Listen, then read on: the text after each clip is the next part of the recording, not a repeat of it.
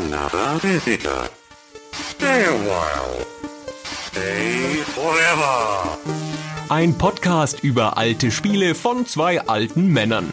Stay Forever mit Gunnar Lott und Christian Schmidt.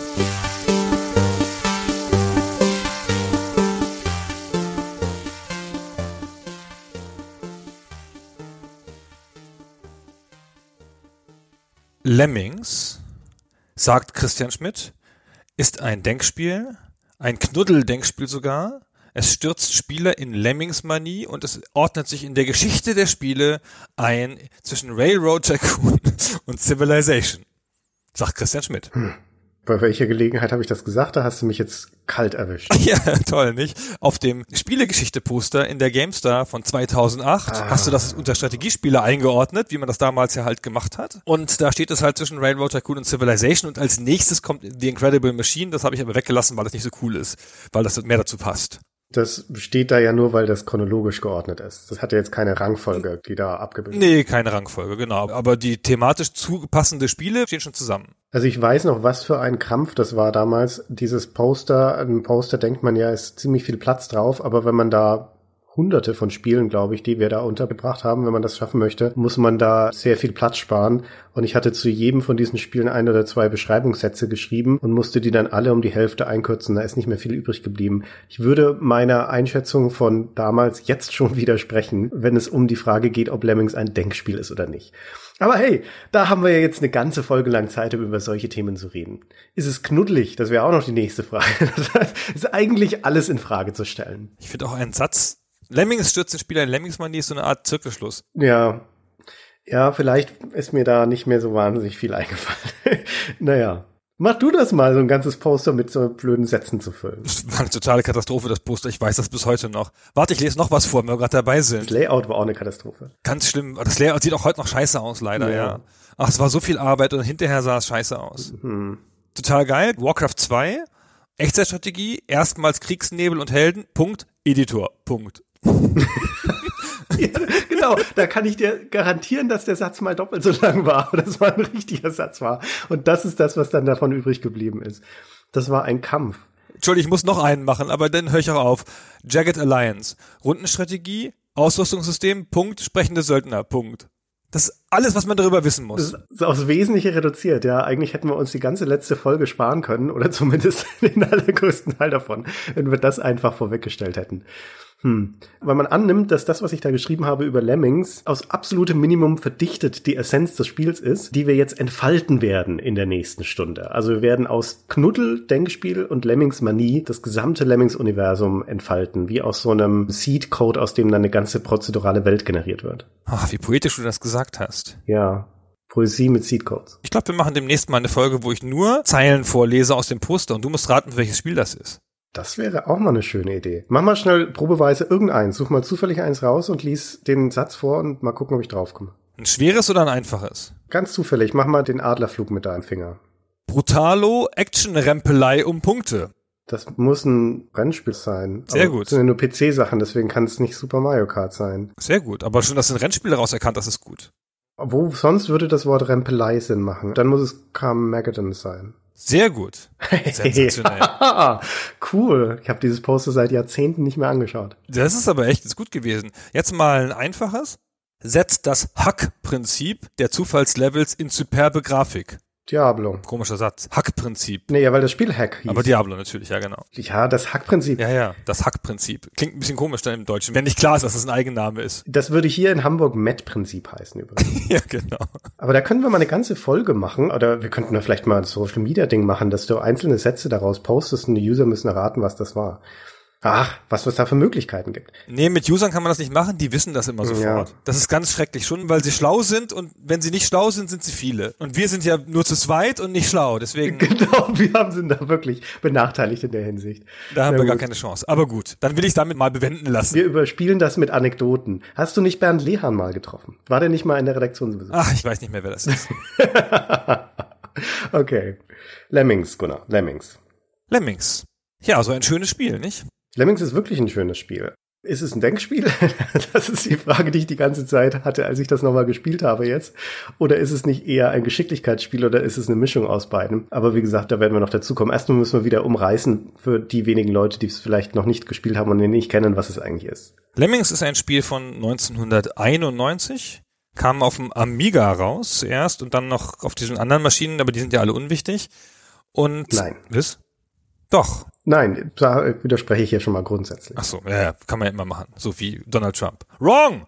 Also kam auf dem Amiga raus 1991 von der schottischen Firma DMA Design und ist ein Spiel, in dem es darum geht, Lemminge zu retten. Also Lemminge im weitesten Sinne des Wortes, so kleine grünhaarige Wesen, da weiß ja jeder, wie Lemminge aussehen. Und die fallen in ein Level durch ein Tor, es wird nicht genau erklärt, wo sie herfallen, und laufen dann im Level rum, egal was in dem Level für tödliche Sachen sind, die laufen einfach rein. Und man kann aber, sehr schön, die Lemminge sozusagen mit Berufen ausstatten.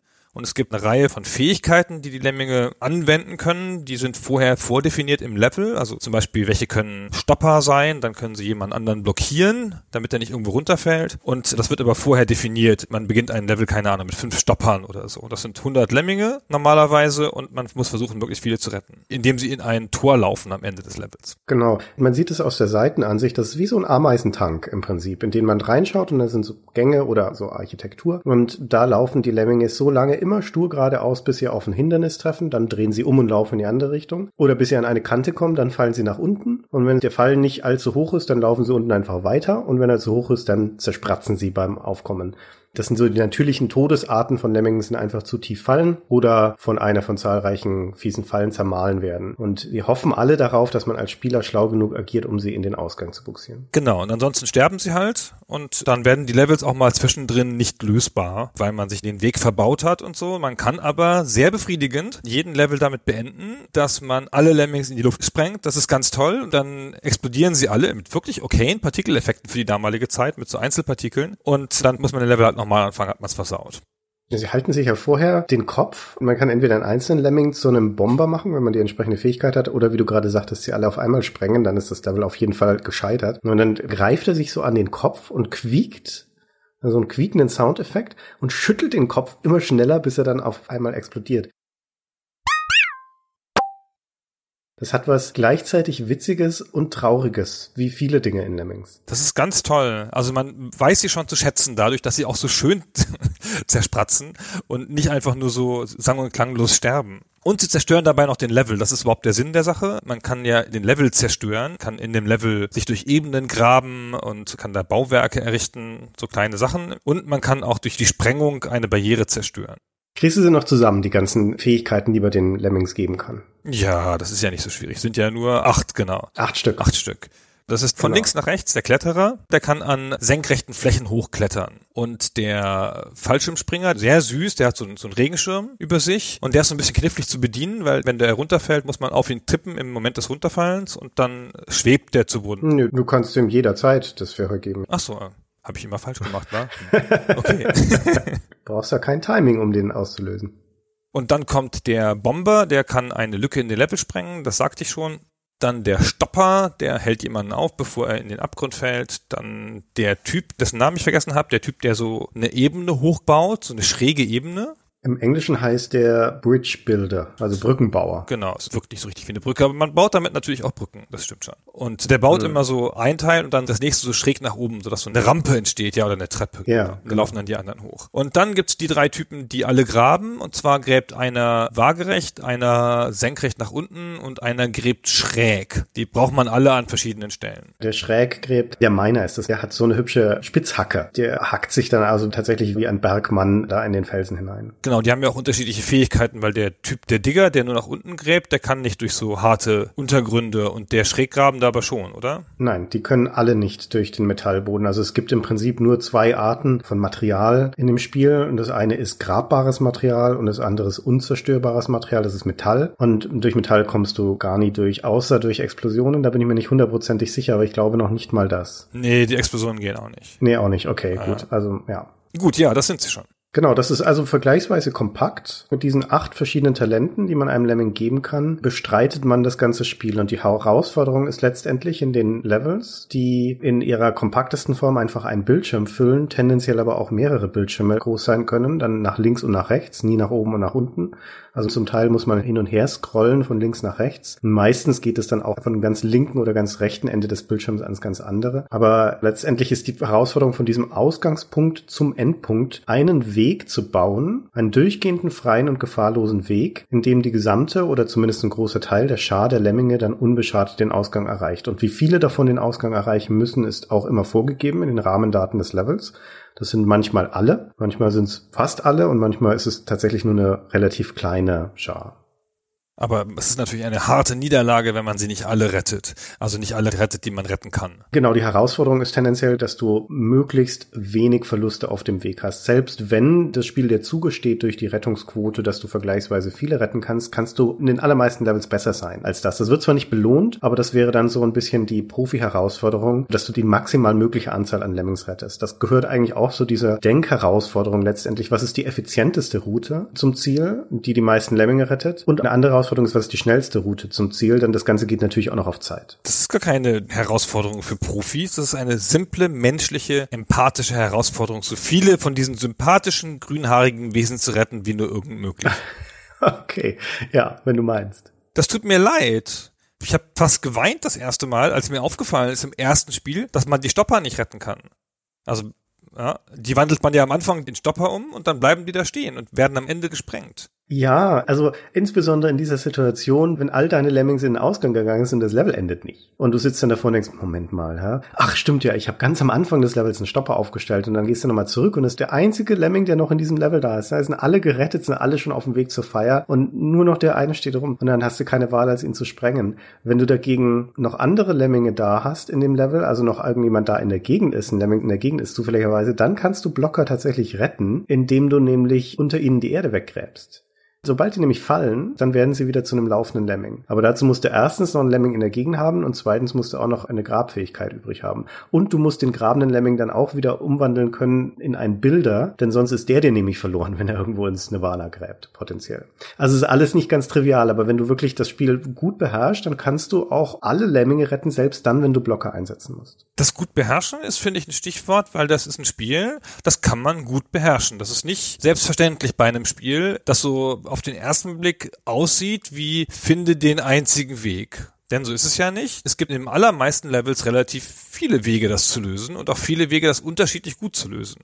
Ja, das war. Und man kann es auch einfach versauen. Oft gibt es einen einfachen Weg, ja. Da macht man halt irgendwas und dann geht's schon. Aber oft gibt es halt doch noch bessere Möglichkeiten. Und bei denen kann man dann noch an der Geschicklichkeit scheitern, weil man nämlich einen Lemming an eine ganz bestimmte Stelle buxieren muss und dann drückt man zu spät. Zum Beispiel die Bomber sind ja relativ schwer einzusetzen an bestimmten Stellen, weil wenn man mit einem Bomber eine senkrechte Wand sprengen will, dann muss der an der Wand stehen beim Sprengen. Und wenn man den auslöst sozusagen und sagt, hier, du bist jetzt ein Bomber, dann läuft der noch fünf Sekunden rum und über seinem Kopf erscheint ein Countdown, anstatt da genau da stehen zu bleiben, wo man ihn hinhaben will. Nee, der läuft dann mal fünf Sekunden rum und dann, nein, jetzt nicht. Oh, jetzt ist er wieder vorbeigelaufen. Ja.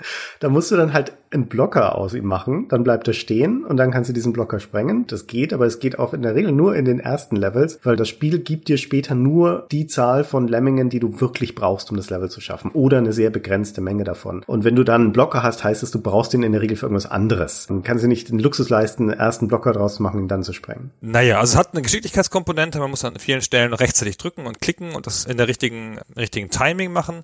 Aber es ist schon ein Denkspiel. Warum? Finde Was ist der Denkspielanteil da? Naja, man muss sich ja überlegen, wie man seine Leute einsetzt. Oft ist es offensichtlich und oft nicht. Und das ist ja schon, dass man sich das richtig überlegt. Also mal so ganz klassisch. Der allererste Level, ich glaube, das ist der fünfte, sechste, sowas, wo man alle Lemminge hat plötzlich. Ja, man, das, das Spiel hat eine sehr angenehme, ruhige Progression. Es fängt halt an und gibt einem immer eine neue Lemming-Art, damit man die lernen kann. Und irgendwann hat man dann von jedem 20. Und dann könnte man das jetzt sozusagen völlig frei lösen theoretisch mit den Lemmings irgendwas machen, aber das ist eine Art Spaßlevel und man muss einfach bloß einen Blocker aufstellen, damit die in die richtige Richtung laufen. Hat aber ganz viele, um damit rumzuprobieren. Und das ist doch eine klassische Denkaufgabe. Finde das, was wir uns ausgedacht haben, wie du das lösen kannst. Richtig. Ja. Denksport so ein bisschen, genau. Und die Geschicklichkeitskomponente ist, finde ich, eher untergeordnet, aber sie ist halt da, wie jeder bestätigen kann, der da schon an Sachen gescheitert ist. Also deswegen habe ich es ja auch in dem Poster ein Knobelspiel genannt. Vielleicht ist Knobeln sogar noch treffender als ein Denkspiel, weil Denkspiel impliziert eher so eine richtige logische Lösung, wie bei so einem Puzzlespiel, Adventure-Spiel. Und Lemmings ist in seinen besten Fällen, das kommt immer sehr auf das Level an, aber in seinen besten Fällen ist es ein Tüftelspiel. Ja, ein Spiel, wo man wirklich im besten Sinne Strategien ausprobiert, dann auch mal feststellt im Laufe eines Levels, die ja minutenlang sein können. Also die Zeitlimits von den komplizierteren Levels sind dann so im Bereich von sechs, sieben, acht Minuten. Und da stellt man dann schon auch fest, während man durch das Level fortschreitet, dass irgendwas nicht so funktioniert, wie man sich vorgestellt hat, muss nochmal neu starten, muss nochmal was anderes ausprobieren. Also man nähert sich knobeln und tüfteln dann der Lösung an. Und du hast schon recht, ohne Zweifel kommt man ohne kognitive Fähigkeiten da nicht durch. Du brauchst Vorausplanung, du brauchst ein Verständnis für das Problem, das du in diesem Level triffst und wie du deine begrenzten Ressourcen so einsetzt, dass das Problem lösbar wird. Und du brauchst natürlich ein gutes Verständnis dafür, was die Lemminge können. Aber, wie du ja auch zu Recht gesagt hast, gleichzeitig hat das Spiel eine sehr deutliche Geschicklichkeitskomponente. In mehrerlei Hinsicht. Also das braucht Reaktionsfähigkeit, nicht nur weil du auf Zeit arbeitest, sondern weil du deinen Lemmings, die sich ja ständig bewegen. Es gibt zwar einen Pausenmodus, in dem kannst du aber keine Befehle geben, der natürliche Zustand des Spiels ist die ständige Bewegung. Es ist wie eine Maschine, die dauernd läuft. Und in deren Betrieb greifst du ein. Und da musst du also im richtigen Moment, im Lemming, wenn er in der richtigen Position ist, den Befehl geben. Dazu brauchst du auch einfach motorische Geschicklichkeit, Präzision. Ja, in so einem Schwarm von Lemmingen den richtigen anzuklicken, ist gar nicht so leicht. Und genau im richtigen Moment dann auch noch. Und du brauchst zum Teil auch Multitasking. Ja, also das sind ja nun Dutzende bis im schlimmsten Fall 100 Lemminge gleichzeitig auf dem Bildschirm. Und in wenigen Levels, da kommen wir auch noch dazu, aber doch in einigen musst du mehrere Dinge parallel im Auge behalten. Also müssen Lemminge an verschiedenen Ecken des Levels etwas tun zum Beispiel. Und dann brauchst du auch noch ein Augenmaß. Ja, das ist ja auch wieder eher so eine, ich würde es eher unter die motorischen Fähigkeiten einordnen, dass du abschätzen können musst, in welchem Winkel zum Beispiel graben meine schräg bauenden Lemminge, also diese Bergleute oder die Treppenbauer. Wie weit reichen die zwölf Stufen meines Treppenbauers? Ja, wenn ich den jetzt hier an diesem Punkt den Bauauftrag gebe, kommt der dann über diese Schlucht? Reicht das oder reicht das nicht? Und sowas muss man erstmal lernen. Irgendwann hat man es einfach so intus, dass es automatisch klappt, aber das musst du erstmal beherrschen. Die Bilder sind die, die am Anfang, die du eben beschreibst, die Treppenbauer, das sind die, die am Anfang am schwersten einzusetzen waren, fand ich. Weil die Lemminge laufen ja in einem relativ geringen Abstand hintereinander her. Die fallen dann immer so, alle paar Sekunden fällt einer oder alle Sekunde fällt einer aus diesem Loch. Und dann laufen die so mit gefühlt so Metern Abstand zwischen sich oder Zentimetern, Millimetern Abstand hintereinander her. Und wenn der erste anfängt zu bauen, dann ist der mit der Treppe noch nicht fertig, da läuft der zweite schon über die Treppe. Und dann musst du dem eigentlich einen Weiterbaubefehl geben und aus dem auch einen Bilder machen, damit die Treppe länger wird, sonst fällt er nämlich runter, weil die noch nicht über die Schlucht ist in dem Moment. Das ist ein klassisches Problem, das schon tausendmal passiert ist, ja.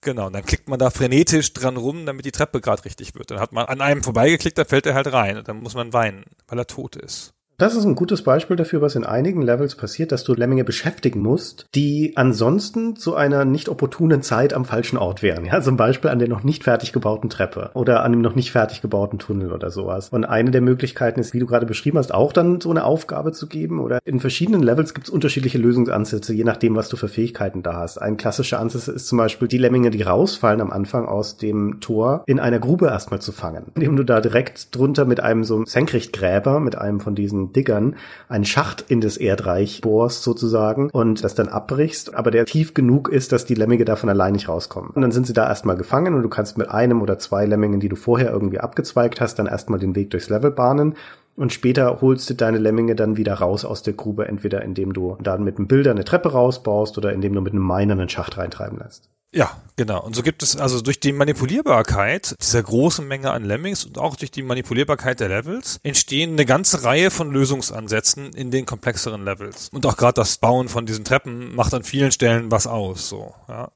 Sehr cool.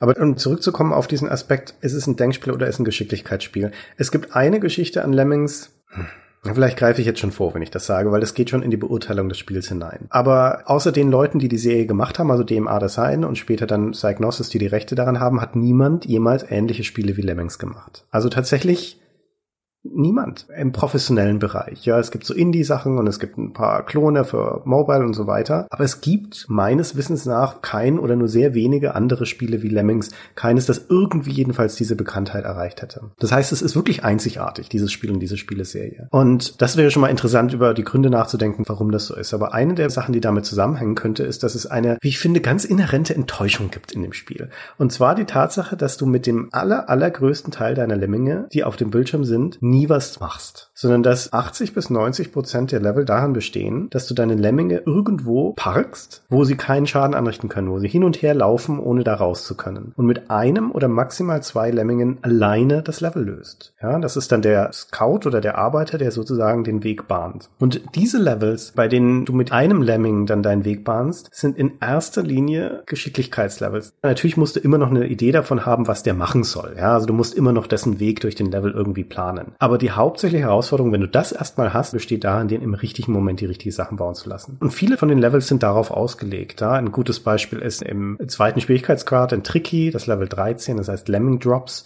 Das ist eine ziemlich kleinteilige Architektur. Da sind lauter kleine schräge Säulen und Balken und sowas. Und da muss sich der Lemming durcharbeiten. Ein einzelner Lemming. Und der muss halt dann im richtigen Moment, also wirklich in Sekundenbruchteilen, musst du den von einem Gräber zu einem Brückenbauer machen. Ja, brauchst du richtig schnelle Reaktionen, damit er da den Schacht, den er gerade durch eine Säule getrieben hat, kurz quasi einen Schritt bevor er da runterstürzt, machst du ihn schnell zum Brückenbauer.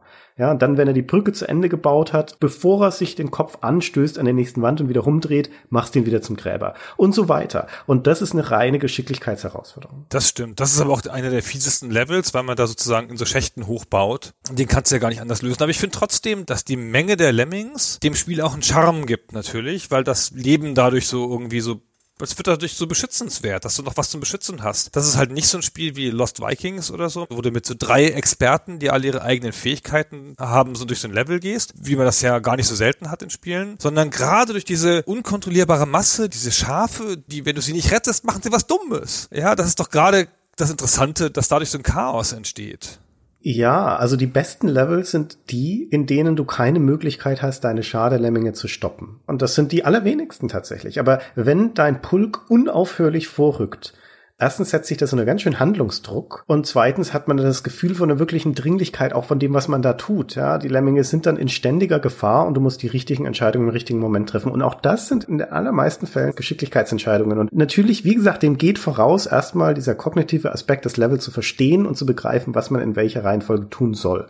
Ja, das ist der Denkansatz. Aber das ist vielleicht zehn Prozent der Herausforderung in solchen Levels oder das ist ein Viertel sein oder sowas. Und die eigentliche Durchführung ist dann einfach nur Handarbeit ja, und ist geschicklich Möglichkeit. Mein Lieblingslevel tatsächlich an diesem ersten Lemmings ist das dritte Level des höchsten Schwierigkeitsgrad, Mayhem. Das heißt It's Hero Time. Und das ist ein ganz cooles Level. Die Drop Rate der Lemminge, also die Rate, in der sie ins Level kommen, ist auf den höchsten Wert gestellt. Das heißt, da kommt ein ganzer Schwung von Lemmingen in einer endlosen Reihe da raus quasi. Oben links im Level und oben rechts ist der Ausgang. Der marschiert dann schnurstracks auf einer S-förmigen Bahn sozusagen auf diesen Ausgang zu. Und unweigerlich erreichen die ein Hindernis, wo sie nicht drüber kommen, drehen dann um und fallen in eine Säuregrube. Und wenn man dieses Hindernis aus dem Weg räumt, dann kommen sie später an dem Level nochmal an einen Stampfer, also das ist eine von den Fallen, und da werden sie kaputt gestampft, bevor sie den Ausgang erreichen. Das sind die einzigen beiden Hindernisse im Prinzip. Und was man tun muss, ist, dass man den ersten Lemming aus dieser Schar, den schickt man voraus indem man ihm zu einem Kletterer macht und dann zu einem Floater und der gräbt kurz vor diesem Stampfer am Ende einen Tunnel durch den Boden, sodass die Lemminge den quasi umgehen können. Und gleichzeitig macht man aber den letzten Lemming in der Schar auch noch zu einem Gräber, der gräbt sich nämlich hinter den Lemmingen durch, sodass er wiederum vor der Pulk, der macht ja so eine S-Kurve, wie gesagt, der Pulk, dann rauskommt und räumt für die das Hindernis aus dem Weg. Sodass du also quasi mit dem ersten und dem letzten Lemming punktgenau arbeiten musst, während der Rest der Gruppe einfach vorantrottet. Und dieses Level musst du in einer Minute schaffen, seit ein richtig krasses Zeitlimit. Und dann kommt ein ganzer Pulk bei einer Sekunde ins Ziel. Ja, das ist so getimed, das kannst du auch nicht schneller schaffen. Und dann ist da aber noch dieser letzte Lemming, der Nachzügler, der den Weg freigeräumt hat. Der rennt quasi hinterher und der kommt in das Ziel bei null Sekunden, als das Bild schon ausfadet. Also wirklich im allerletzten Moment. Und das ist so nervenaufreibend. Ja, aber das ist in seiner kompakten Herausforderung das beste Beispiel dafür, wie ein gutes Lemmings-Level funktioniert. Und das ist ein Level, wo du 100% retten musst, falls das nicht klar war, genau. Wahnsinnig dramatischer Level. Ist auch echt einer der besonderen, einer der wenigen, die so ein bisschen, finde ich, so die Lösung im Titel tragen. So, ne, it's Zero Time, hier musst du mit einem einzelnen Lemming, musst du hier richtig was leisten und die anderen sind alle eigentlich nur eine Gefahr für sich selber. Ja. Das stimmt, das ist ein schöner Level. So, es gibt überhaupt, ich finde die Level sehr unterschiedlich in ihrer Qualität, sind auch von vielen verschiedenen Leuten gemacht. Es gibt ganz lustige Anekdote dazu, die der eine der Designer mal erzählt hat, dass einer die Neigung von ihnen hatte, ich weiß nicht mehr wer das war, immer so minimalistische Levels zu bauen, so mit nur so ein, zwei, drei Hindernissen und dass ihm dann hinterher der Publisher, also Psygnosis gesagt hat, das müsste oder der der Chef der Firma, das muss jetzt mal ein bisschen schöner werden und dann hat er immer so links und rechts noch was dran gebaut, das mit dem Spiel gar nichts zu tun hat. Und es gibt richtig viele Levels im Spiel, die einfach nur so, wo du rechts und links noch richtig weit scrollen kannst und das ist einfach nur Grafik. Ja, und das Spiel findet auf einem Viertel der Gesamtfläche in der Mitte statt. Stimmt. Diese Welten, durch die sich die Lemmings bewegen, das steht in keiner richtigen Storybogen oder Zusammenhang, sondern das bunt zusammengewürfelt und das einzige Strukturelement, das es gibt, sind diese vier Schwierigkeitsgrade. Jeder der vier Schwierigkeitsgrade hat 30 Levels, das heißt insgesamt sind es 120 im ersten Spiel. Das ist eine ganze Menge Holz, wobei man die ersten 30 Levels in dem Fun-Schwierigkeitsgrad meiner Meinung nach gerade wegschmeißen kann. Die einzigen, die da was taugen, sind die ersten sieben, in denen, wie du vorhin schon erklärt hast, die Fähigkeiten der Lemminge vorgestellt werden. Und danach kommen 23 Strunz langweilige Levels, in denen es immer darum geht, mit einem einzigen Lemming eine langweilige Aufgabe zu machen, zum Beispiel eine endlose Brücke zu bauen. Also wie gesagt, das hätte man sich gleich schenken können. Richtig interessant wird's erst ab dem zweiten Schwierigkeitsgrad, ab Tricky und richtig herausfordernd dann erst ab Taxing, ab dem dritten. Und da wird das Spiel dann auch anspruchsvoll. Aber die ersten 30, wie gesagt, könnte man sich echt schenken. Ich finde übrigens das erste Level am schönsten, weil das erste Level das sieht so untergrundig aus, so wie eine Höhle und ist auch viel vom Bildschirm gefüllt. Es gibt ja viele Level, die haben ja so einen schwarzen Hintergrund, wo gar nicht so viel zu sehen ist auf dem Bildschirm und dann hat man dieses Graben durch diesen weichen Untergrund und dann hat man so das angenehme Setting gesetzt. Aha, Lemminge graben sich durch Erde. Aha. Das passt irgendwie, finde ich. Und da fühle ich mich so voll zu Hause, hat man so voll so ein Gefühl, wie das Spiel sein soll. Und dann wird das ja noch ganz schön abstrakt. Und die Level werden immer wilder und irrer und sinnloser in ihrem Zusammenhang so mit antiken Säulen und Science Fiction, Metall und Säure. Es hat ja alles überhaupt gar keinen Sinn mehr. Es gibt auch kein Setting oder so. Es ist einfach nur, da haben sich halt einen Haufen Leute hingesetzt, so drei, vier und haben halt einfach jeder durfte machen, was er wollte. Hauptsache es gibt ein Level und da haben sie die gegenseitig gespielt und gegenseitig verglichen. Im zweiten Teil haben sie dann ja so eine thematische Ordnung eingefügt. Da gibt's ja dann zwölf Stämme von Lemmingen und die haben jeweils ihr eigenes Thema, also das Mittelalter und Science Fiction und Zirkus und was weiß ich. Und hier ist es aber, wie du sagtest, einfach wild zusammengewürfelt in keiner erkennbaren Reihe Reihenfolge. Sie haben sogar noch einige Level reingeschmissen, die Anspielungen oder Hommagen sind an Psygnosis-Spiele. Also Psygnosis ist der Publisher. Shadow of the Beast ist zum Beispiel ein berühmtes Amiga-Spiel von Psygnosis und es gibt zwei Shadow of the Beast-Level im Spiel, wo dann halt einfach diese Waldgrafiken aus Shadow of the Beast die Hintergrundgrafiken sind und du gräbst dich dann da die Bäume sozusagen. Und das erste Spiel von DMA Design war ein Weltraumshooter namens Menace und auch zu Menace gibt es dann ein Level. Ja, das sind dann halt die Grafiken aus dem Spiel, der Hintergrund und da gräbt man sich durch. Das ist ganz cool, aber erstens ist es grafisch eine Abwechslung und zweitens ist es halt einfach nett, wenn man die Anspielung versteht. Sie hatten einfach die Grafiken geschenkt bekommen. Das war doch nur effiziente Zweitverwertung. Ja, also für ein Level die Grafiken auch noch mit auf die Diskette packen, das überlegst du dir schon. Also das ganze Design von dem Spiel ist ziemlich verspielt in positiven Sinn, finde ich. Das hat natürlich auch damit zu tun, dass verschiedene Leute daran gearbeitet haben von DMA-Design, die sie auch immer so versucht haben, gegenseitig noch einen draufzusetzen. Also was zum Beispiel die Ausgestaltung der Levels angeht. Ja, du hast gerade schon erzählt, dass einer von den Grafikern, der die Level da auch gebaut hat, der Gary Timmons, dass der das eher minimalistisch gemacht hat, bis dann halt ein anderer Designer, der Mike Daly, gezeigt hat, wie man sie auch gestalten kann, die Level, nämlich richtig schön und verspielt und ausgefeilt. Und so haben die sich durchaus auch gegenseitig hochgestachelt. Genau. Es gibt eine große Vielfalt an diesen Levels und wie gesagt, die schwanken ja auch leider sehr in der Qualität so. Aber ich finde, du hast recht mit den 23 Levels da im ersten Schwierigkeitsgrad, die alle mau sind.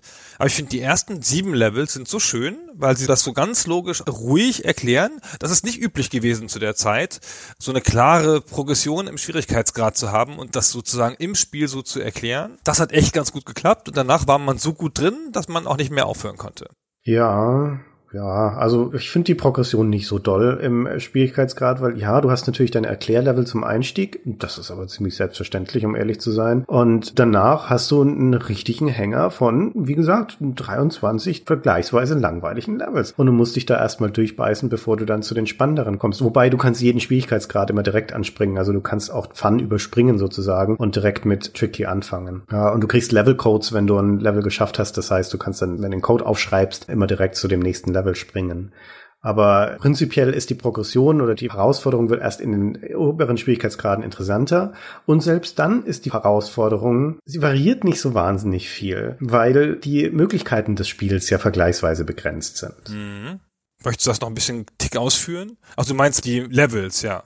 Naja, ich meine die, hm, also ich will jetzt nicht so viel auf dem Spiel rumhauen, weil ich finde es ein ganz tolles Spiel, ja. Aber trotzdem im Nachhinein und so unter einer historischen Perspektive würde ich sagen, dass Lemmings ein Spiel ist, das seine Möglichkeiten nicht ausschöpft und nie ausgeschöpft hat in keiner der Nachfolger, die ja noch kamen. Aber am augenfälligsten ist es im ersten Teil. Und das hängt damit zusammen, dass die Möglichkeiten, die das Spiel dir in die Hand gibt, mit diesen acht Fähigkeiten der Lemminge vergleichsweise limitiert sind. Und auch die Herausforderungen limitiert sind. Das ist der eine Punkt. Und zwar, weil bestimmte Fähigkeiten der Lemminge fehlen.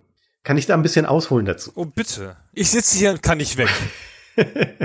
Dann machen wir schnell was anderes, was Interaktives. Ich schieb das mal schnell ein. Wir haben ja vorhin schon erzählt, es gibt diese acht Lemming-Typen, die du schaffen kannst. Ich habe mir die Mühe gemacht, das mal statistisch auszuwerten und auszurechnen. Nein. Du kriegst ja in jedem Level immer eine bestimmte Anzahl von diesen Lemmingen. Schätze mal, von welchem von den Lemming-Typen bekommst du insgesamt im Spiel am meisten und von welchem am wenigsten? Was schätzt du?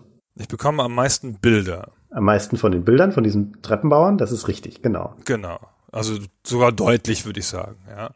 Ja, ganz deutlich. Genau. Ja. Also du bekommst insgesamt im Spiel 9742 Lemminge. Oder nicht Lemminge, sondern Fähigkeiten, die man verteilen kann. Und 1808 davon fallen auf den Bilder. Das ist mit Abstand am meisten. Okay, und jetzt am wenigsten. Mhm. Ich würde spontan sagen, der Kletterer, also der die senkrechte Wand hochklettert, oder vielleicht auch der Typ, der einfach nur runtergräbt, den man im ersten Level gleich hat und den man gar nicht mehr so oft sieht. Okay, also mit dem Kletterer warst du schon nah dran. Das ist der vorletzte. Tatsächlich ist das, wovon du am wenigsten bekommst, und zwar nur 1002, also 800 weniger als den Bilder, ist der Miner, also der mit der Spitzhacke, der sich schräg durchgräbt. Und das ist auch ziemlich logisch, finde ich. Und da muss man einfach mal festhalten, der Bridge Builder ist der wichtigste Lemming im Spiel. Punkt. Und es kommt kaum ein Level ohne den aus. Ich habe noch zwei andere Metriken da rausgezogen, nämlich wie viele bekommst du im Durchschnitt von den Typen pro Level. Und du bekommst im Durchschnitt 15 von den Bildern und am zweitmeisten bekommst du von dem Bomber und dem Digger mit jeweils 11. Also ist schon mal ein deutlicher Abstand. Aber auch da kann man noch sagen, na gut, natürlich musst du von dem Bilder am meisten bekommen. Das ist ja in ihm angelegt, weil der ein begrenztes Kontingent hat. Der legt nur 12 von diesen Platten, dann hört er auf. Also für eine längere Treppe musst du den ständig verlängern, wogegen jeder beliebige andere Lemming immer so weit weiter gräbt, bis irgendwann das Gestein am Ende ist sozusagen. Die musst du nicht verlängern. Deswegen brauchst du von denen nicht so viel. Also strukturell ist es in der Funktion von diesem Lemming angelegt, dass du mehr brauchst. Okay, dann kann man sich aber noch eine andere Metrik anschauen, nämlich wie viele Level von den 120, die drin sind, bietet dir das Spiel, wo dieser Lemming nicht vorkommt. Weil in vielen von den Leveln bekommst du ein begrenztes Kontingent. Also wo sagt das Spiel dir, hier kannst du mal auf einen Bilder verzichten. Oder auf einen Lemming verzichten, einen von diesen Typen. Und da ist der Bilder auch derjenige, der in den allermeisten Levels vorkommt. Es gibt nur 20 Level im Spiel, wo du keinen Bilder bekommst. Auch das ist mit Abstand am meisten. Wogegen dieser Miner in 44 Levels, also in doppelt so vielen nicht vorkommt. Das Spiel ist ja jetzt nicht durchdesignt, auch nicht auf einer mathematischen Ebene durchdesignt. Das mag halt einfach auch nur Zufall sein. Aber tatsächlich, wenn du Lemmings spielst, ist es ziemlich augenfällig, dass das Spiel den Bridge Builder liebt. Das ist der Lemming, mit dem du dich am allermeisten beschäftigst. Und es gibt nichts Langweiligeres im Spiel, als Brücken zu bauen, vor allem längere Brücken. Der ist immer dann cool, wenn du einen kurzen Abgrund überwinden musst. Oder wenn du Multitasking machen musst, dass du währenddessen noch was anderes tust. Aber allzu oft hast du Lemmings, in denen baust du einfach nur eine Brücke, die aus acht Segmenten besteht zum Beispiel. Das heißt, du musst siebenmal den scheiß Brückenbau-Lemming verlängern. Und währenddessen passiert nichts anderes, ja. Das ist halt einfach langweilig und das ist Downtime. Und dieser Bilder-Lemming ist aber der einzige, der anderen Lemmingen einen Weg nach oben ermöglicht. Ja, es gibt noch den Climber, damit kriegst du einen einzelnen Lemming nach oben, aber nur mit dem Bilder kommen andere nach oben, wogegen sowohl der Basher als auch der Miner als auch der Digger als auch der Bomber, wenn man so will, der Material wegsprengt, vier Möglichkeiten sind Lemminge nach unten zu bekommen, plus die Gravitation, die sie ja sowieso nach unten zieht. Das heißt, es gibt eine krasse Unausgewogenheit zwischen Möglichkeiten nach unten zu kommen und nach oben zu kommen in dem Spiel. Aber viele Level, in denen du nach oben kommen musst, und dann brauchst du zwangsläufig den Brückenbilder. Und das zum Beispiel ist eine starke Unausgewogenheit, wo ich sagen würde, das Spiel holt nicht alles raus, was es rausholen könnte. Es bräuchte mindestens einen weiteren Lemming, der auch Wege nach oben erschaffen kann. Ja, zumal auch drei Gräber, die halt nur in leicht andere Richtungen graben, da wird es ja vielleicht auch einer tun, das könnte man mit der Level-Architektur auffangen. Das Absurde ist, um das noch schnell dazu zu sagen, dieser Miner, der unterschätzteste Lemming im Spiel sozusagen und ihm am wenigsten bekommt, das ist der einzige andere, der auch Wege nach oben erschaffen kann.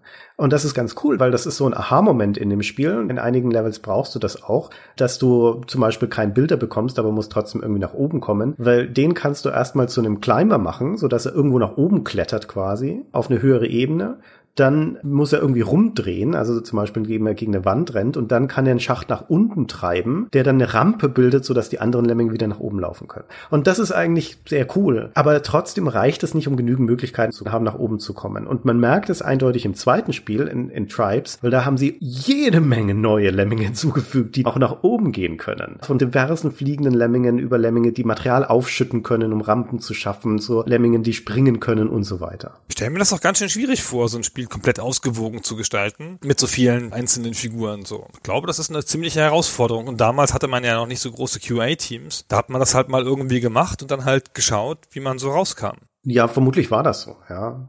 Richtig. Ja, heutzutage würde man ja das im Excel vormalen und gucken, wie viel genau man von allem braucht, um so ein ausgewogenes Spiel herzustellen. Und damals war ja doch das Game Design an vielen Stellen Intuition und ein bisschen ausprobieren. Das war es mit Sicherheit auch in der Art und Weise, wie die Level gemacht haben. Ich meine, eine der hübschen Sachen in dem Level Design von Lemmings ist, dass sich Level wiederholen. Also, dass du die gleiche Karte, wie zum Beispiel diese allererste, die du erwähnt hast, ja. Die erste, ja, genau, das ist toll. Die kommt ja später nochmal. Nur, dass du da, wo du vorher einen Gräber hattest, der sich nach unten durchgegraben hat. Das ist ja die einzige Herausforderung in Level. Ja, du musst ja einfach von einer oberen Höhle in eine untere Höhle kommen, in denen du dich durchgräbst. Und bei diesem zweiten Mal, wo die Karte wiederkommt, hast du keinen Gräber. Da hast du nur Explosionslemminge. Und das ist nett, weil dann musst du halt die so timen, dass sie dann den Schacht nach unten sprengen und die anderen dann runterkommen. Und die Art und Weise, wie die Leute von DMA das gebaut haben, ist, die haben erst lauter schwere Level gebaut und dann einfachere Versionen von diesen schweren Levels, so dass die dann die frühen, also die Tutorial Levels quasi bestückt haben mit einfachen Varianten von späteren Levels. Und erstens schafft es natürlich eine flachere Lernkurve tendenziell, wenn es nicht so langweilig wäre, wie gesagt. Und andererseits hast du Wiedersehensfreude, Wiedererkennungsfreude, ja, dass ein Level, in dem du schon mal warst, auf einmal wieder da ist. Also ich finde das gar kein nerviges Recycling, sondern ich habe mich immer gefreut, wenn das Level nochmal kam. Ich finde das ein grundsätzlich unterschätztes Element im Game Design an sich. Ich finde das Wiederbesuchen von Levels, die dann auf eine leichte subtile Art verändert sind, ist ein so starkes Element, weil das so mit der Erwartungshaltung des Spielers spielt. Ja, in diesem Level, wo du dann denkst so, hä, muss ich das jetzt nochmal machen?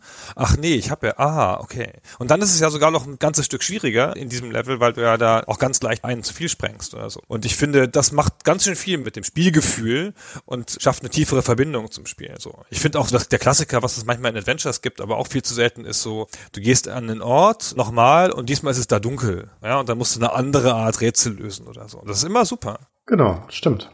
Wird erstaunlich selten gemacht. Da habe ich eine Zeit lang immer irgendwelchen Game Designern gesagt, in meiner laienhaften Art so, sie müssen mal Level revisiten. Also, ja, ja, Gunnar, hm, danke. Ist schon recht, ist schon recht, Gunnar. Also, um nochmal was zur Herausforderung zu sagen, weil ich vorhin schon gesagt hatte, dass das Spiel sein Potenzial nicht ausschöpft. Also das eine hat mit der Art der Lemmings zu tun, die man zur Verfügung hat, das hatte ich ja schon erklärt. Das andere ist, was die Abwechslung in den Herausforderungen angeht. Auch deswegen sind diese ersten 30 Levels eigentlich so ärgerlich. In allen Levels aus diesem Fun-Schwierigkeitsgrad, aus allen 30, hast du immer genügend Lemminge von allen. Meistens 20 von allen, manchmal 30. Viel, viel mehr als du brauchst. Und dementsprechend heißt es, du musst halt den Weg durch das Level planen und dann überlegen, mit welchem Lemming mache ich das am effizientesten oder wie viele davon brauche ich jetzt von diesen Fähigkeiten und dann kommst du wunderbar durch. Und das Spiel lässt sich Zeit bis in den zweiten Schwierigkeitsgrad, um zu seiner eigentlichen Herausforderung zu kommen. Das ist das Kernrätselelement von Lemmings, nämlich wie löse ich Situationen, wenn ich den dafür geeigneten Lemming nicht besitze. Das ist das, was wir gerade schon geschildert haben. Ich muss irgendwo durchgraben, habe aber keine Gräber, ich habe nur Bomber. Ja, und sowas gibt's häufiger. Wie komme ich irgendwo nach oben? Ich habe aber keinen Treppenbauer, ich habe nur die Miner und so weiter. Oder ich habe zwar die Fähigkeit, aber zu wenig. Also zum Beispiel eine wunderschöne Situation ist, und das war auch ein schöner Aha-Moment für mich, du hast ein Level, da hast du deinen Boden sozusagen und zwei Säulen, die da draufstehen. Das heißt, du musst von links nach rechts, da stehen zwei Säulen im Weg. Das heißt, du müsstest dich zweimal durchgraben, durch Säule 1 und durch Säule 2. Du hast aber keine zwei Basher, also keine zwei von den Lemmingen, die sich so waagrecht durchgraben können, sondern hast nur einen Basher und einen Miner, also einer, der sich schräg nach unten gräbt. Ja, was machst du jetzt da? Ja, das ist ja eine schwierige Situation. Ja? Eigentlich hast du nicht die ausreichenden Fähigkeiten dafür.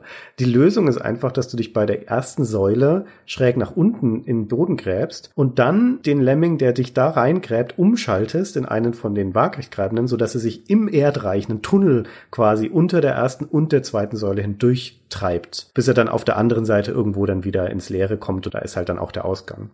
Und das ist die Kernherausforderung von Lemmings, nämlich mit einem sehr begrenzten Kontingent an Lemmingen Herausforderungen zu lösen, die eigentlich leicht wären, wenn du nur die richtigen Leute dafür hättest. Und darum dreht sich ganz, ganz viel dann in den späteren Levels. Und das variiert aber halt wenig. Ja, da variiert hauptsächlich die Levelarchitektur, aber auch das nur in geringem Maße, weil es kaum Progression mehr in den Level-Elementen gibt. Alles Wesentliche, was es so an besonderen Level-Elementen gibt, wie Wände, die du nur in eine Richtung durchtreiben kannst oder die Fallen im Spiel, wird dir alles schon in den Fun-Levels vorgestellt und danach kommt nichts Wesentliches mehr. Mm, das stimmt. Ich wollte aber auch, als ich die Progression gelobt habe, im Wesentlichen diese ersten sieben nachträglich hinzugefügten Levels loben, die sich jetzt auch beim Wiederspielen nochmal sehr angenehm gespielt haben, obwohl man sie ja schon kennt und sie keine Herausforderung darstellen. Ja, wollen wir nochmal über den Hersteller sprechen eigentlich? Ja, natürlich, über die Entstehungsgeschichte, ja. Aber nur ganz, ganz grob angerissen. Die Firma DMA, die ja dann hinterher noch zum großen Ruhm gekommen ist, wir haben es ja schon gesagt, mit GTA und die dann auch hinterher aufgegangen ist. Es ist so eine Geschichte wie bei Blizzard, ehrlich gesagt, dass denn die Firma Erfolge hatte und mehrmals verkauft wurde und aus irgendwelchen Konkursmassen von anderen Firmen wieder rausgekauft wurde. Also die fing ja erstmal an als AMCE-Design, ACME, keine Ahnung, wie man das ausspricht, hat dann nur so Zuarbeiten gemacht, wurde dann 1987 offiziell als DMA-Design gegründet, 1987, 30 Jahre her, ey, so alt wie ich etwa, da war Weizsäcker noch Präsident.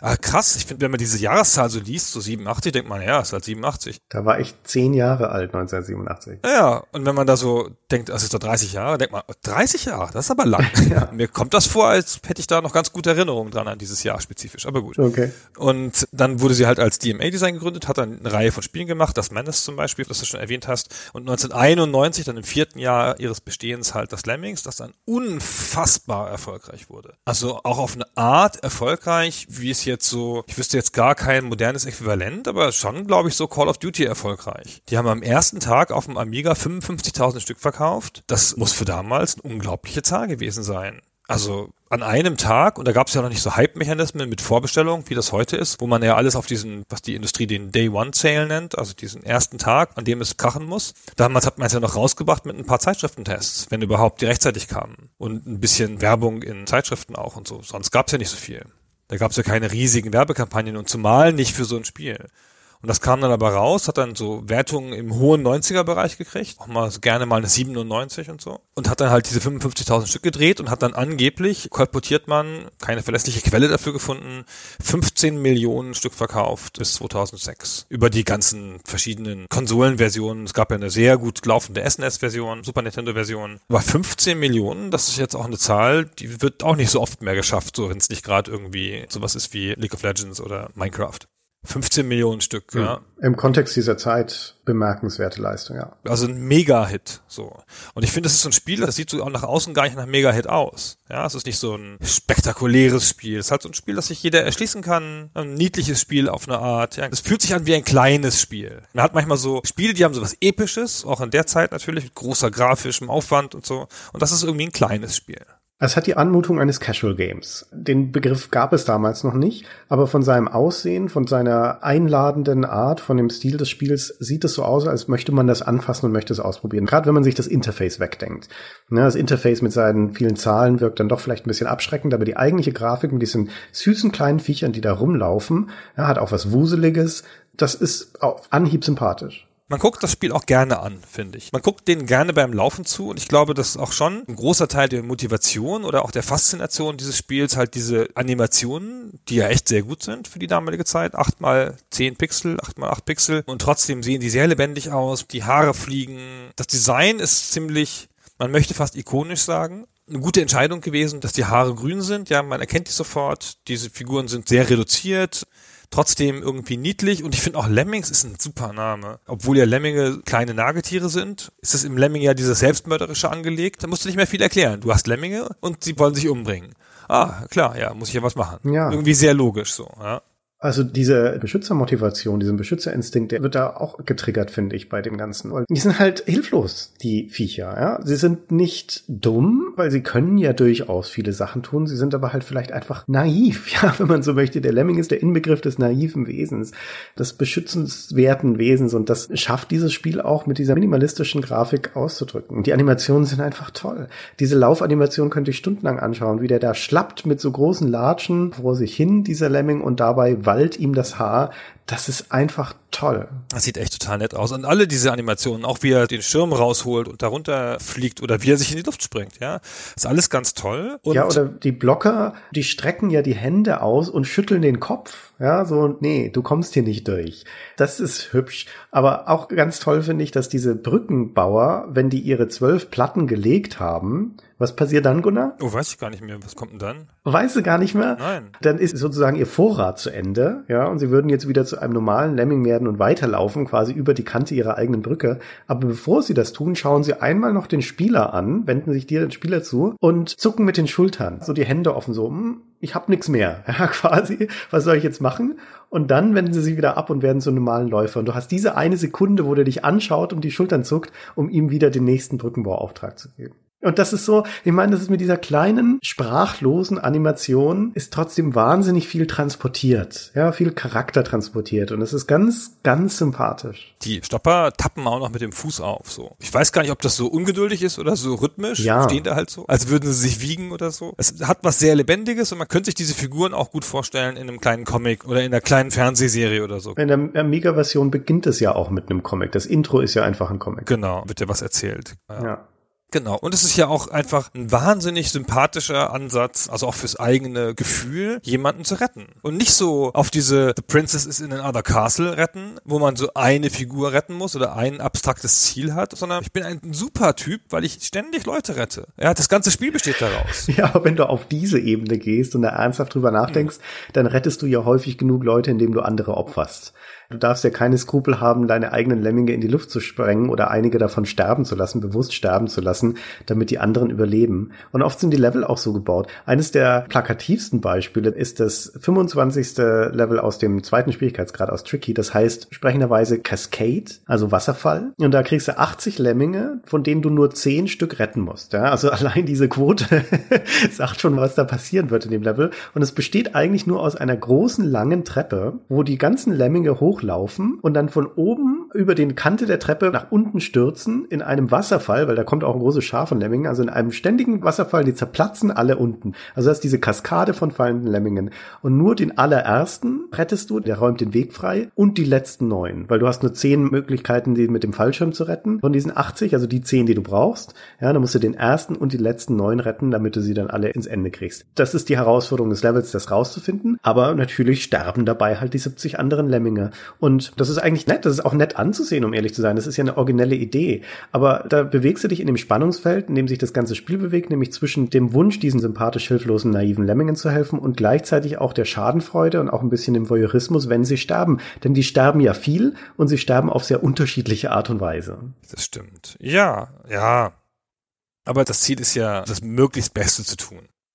Ja, da muss man halt mal Opfer bringen. So ist das halt da. Ja. War es bei dir nicht so, dass wenn eine neue Falle eingeführt wird, dass du erstmal neugierig bist, was die mit den Lemmingen macht? Nein, ich bin aber nicht so. Ich gucke mir in keinem Spiel gerne an, wie meine Figuren irgendwo reinlaufen oder so. Bin ich nie der Typ für gewesen. Nee, das ist ja, das ist ja so Cartoon-Gewalt in dem Spiel, ja. Es fließt ja jetzt kein Blut oder sowas. Wenn die zerstampft werden zum Beispiel, werden sie halt so platt gedrückt zu so einem Pappdeckel, ne, so Cartoon-mäßig. Aber es gibt eine Falle zum Beispiel, die wird eingeführt in den Fun-Leveln, das ist so eine Seilfalle. Da liegt so eine Seilschlinge aus und wenn Lemming da reintappt, dann ja, bevor ich sage, was da passiert, das erste Mal, wo du diese Falle siehst, ist die an einem Ort, wo du sie eigentlich nicht auslösen kannst. Die ist irgendwo hinter dem Ausgang. Oder du musst dich schon sehr blöd anstellen, um sie auszulösen. Und dann kommt sie eine ganze Weile lang nicht mehr und dann kommt wieder ein Level, wo sie drin ist, wo der Level leicht genug ist, dass du eigentlich sie gut umgehen kannst. Und deswegen war ich die ganze Zeit, saß ich davor und dachte, ich will jetzt wissen, was dieses Ding macht. Ja, ich habe aber keine Lust, das Level nochmal zu spielen und es deswegen rauszufinden. Und war dann richtig froh und dankbar, als das erste Mal ein Level kam, wo ich diese Seil Falle beim Trial and Error, beim Rausprobieren, wie ich das Level lösen muss, ausgelöst habe. Ja, weil es immer eine nette Animation sich damit verbindet.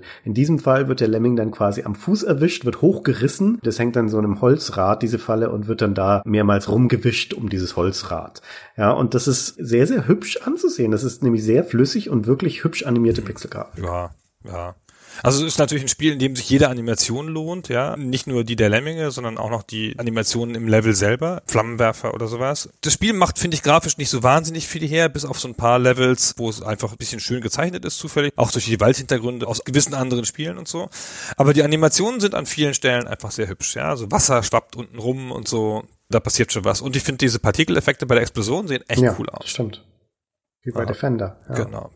Wir müssen nochmal zur Entstehungsgeschichte zurückkommen, weil Lemmings ist eines von den Spielen, wo die Entstehungsgeschichte sehr gut dokumentiert ist. Unter anderem auch deswegen, weil der Mike Daly, einer der Gründer von DMA und der auch beteiligt war am Design von Lemmings, eine eigene Webseite hat, wo er die Geschichte von Lemmings, die Entstehungsgeschichte von Lemmings beschreibt. Und das können wir nochmal kurz nacherzählen, weil das ist ganz amüsant. Genau. In der Tat geht er einmal komplett durch und er erzählt sehr hübsch, dass Lemmings angefangen hat mit einer Figur aus ihrem früheren Spiel, aus Blood Money, weil es da einen Walker gab. Und da gab es sozusagen in Grundzügen diese einfach laufende Figur schon. Und mit der haben sie einfach Späßchen gemacht, haben die sterben lassen und so, genau wie du. Das sind einfach so Menschen wie du. Da merkt man es mal wieder. ja, ja, das sind einfache Gemüter. Genau, so Game Designer. Solche Leute sind das nämlich, diese Game Designer. Kein Wunder, dass so viel Gewalt in der Welt ist.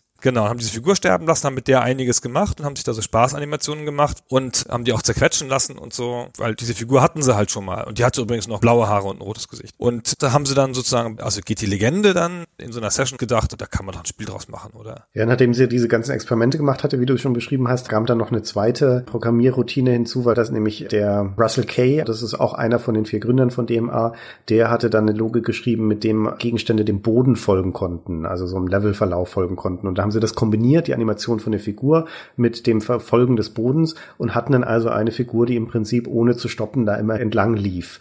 Und damit war der Nukleus von diesem Spielsystem schon da, ja. Und damit haben sie erkannt, hey, da muss sich doch irgendwas draus machen lassen. Und haben dann das als Prototypen Psygnosis gezeigt, also ihrem damaligen Publisher. Und die sagten, okay, mach da mal was draus. Und dann hat sich der David Jones, wiederum einer von den vier Gründern von DMA Design, das Ding genommen und hat es programmiert, die Amiga-Fassung.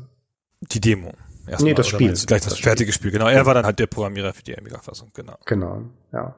Und das finde ich ganz hübsch, weil man das selten hat, dass die Entstehungsgeschichte von einer Idee so detailliert nachvollziehbar ist. Und in diesem Fall ist das wunderbar hergeleitet eben aus diesem reinen, spaßigen Rumprobieren im Grafikprogramm mit so einer kleinen Laufanimation, aus dem sich dann alles andere ergeben hat. Das ist aber eigentlich ganz lustig. Sowas passiert ja öfter so. Und er wollte mit diesem Ding dem Boden folgen, das sollte eine Waffe werden, also eine Rakete sozusagen, die einen Level entlang fährt. Dafür hatten die das mal programmiert und dann fiel ihnen auf, wenn man das auf diese Figur anwendet, dann läuft die sehr organisch und sehr logisch in der Strecke nach. Genau, ja. Also es ist so eine richtig kooperative Geschichte, ja. Da hat aus so einem Spaßprojekt, jeder bei DMA hatte da ein bisschen dann rumgefeilt, mal hier eine Animation poliert, na, mal hier was beigetragen und dann am Ende kamen sie bei diesem Prototypen raus, wo sie sagten, hey, wir haben da den Nukleus von einem Spiel.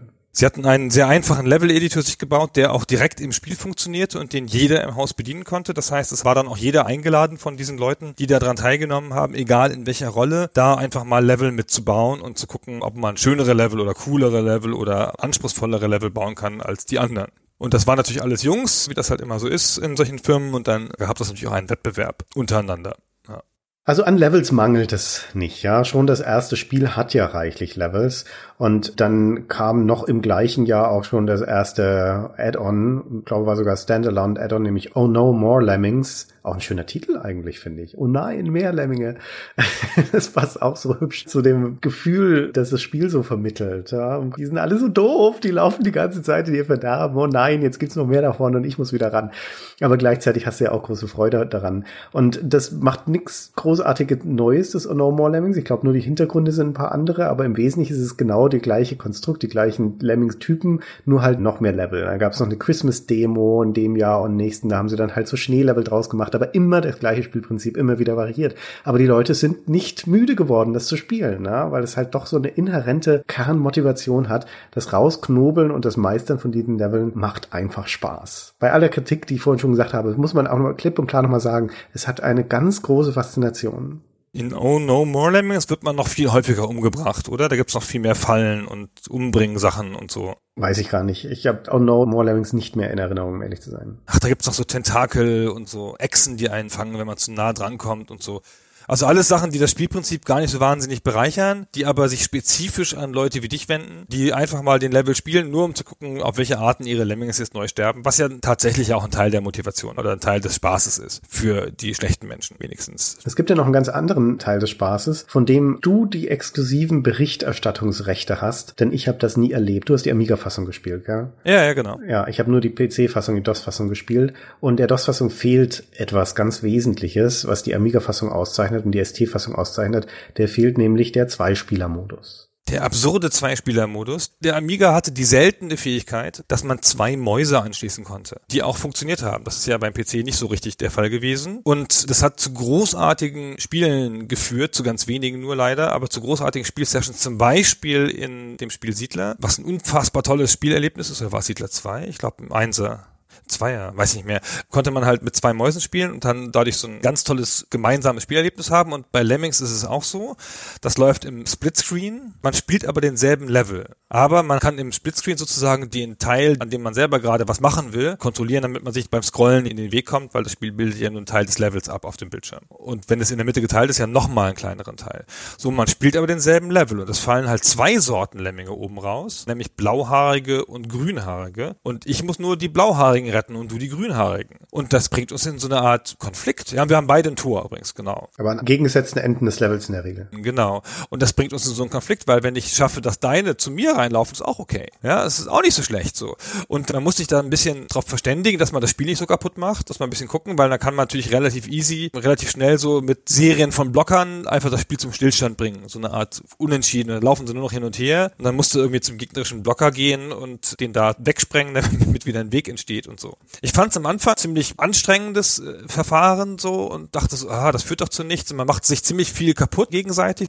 Es entsteht nicht so richtig ein logischer Flow, weil man merkt, das Spiel ist dafür nicht gemacht. Aber wenn man sich halt mit dem Spiel gut auskennt und ein bisschen gewillt ist, sozusagen das Gesamtspiel im Auge zu behalten, sodass das noch echt interessant ist und was Überraschendes zu machen, ist das ganz schön cool. Okay, also wie gesagt, ich habe das nie erlebt. Ich kenne das jetzt nur von Videos und mir fällt es sehr schwer, mir vorzustellen, wie das funktionieren soll und wie das Spaß machen soll. Weil wie du schon gesagt hast, ist mein erster Gedanke, dass man sich doch eigentlich die ganze Zeit gegenseitig sabotiert. Ist auch so, ja, aber du willst ja auch deine eigenen Leute durchkriegen und die sind ja immer vermischt. Es fällt immer abwechselnd einer raus und du kannst sie ja nicht so gut trennen und du musst schon gucken, dass noch Wege offen bleiben, so nicht alles komplett kaputt machst oder so, damit auch mal von deinen einer rauskommt. Aber es ist schon leichter, den Gegner zu blockieren, als für sich einen schönen Weg zu schaffen. Hm.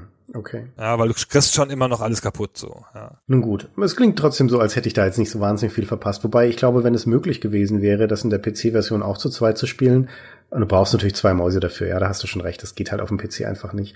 Dann hätten mein Bruder und ich es sehr gerne gespielt.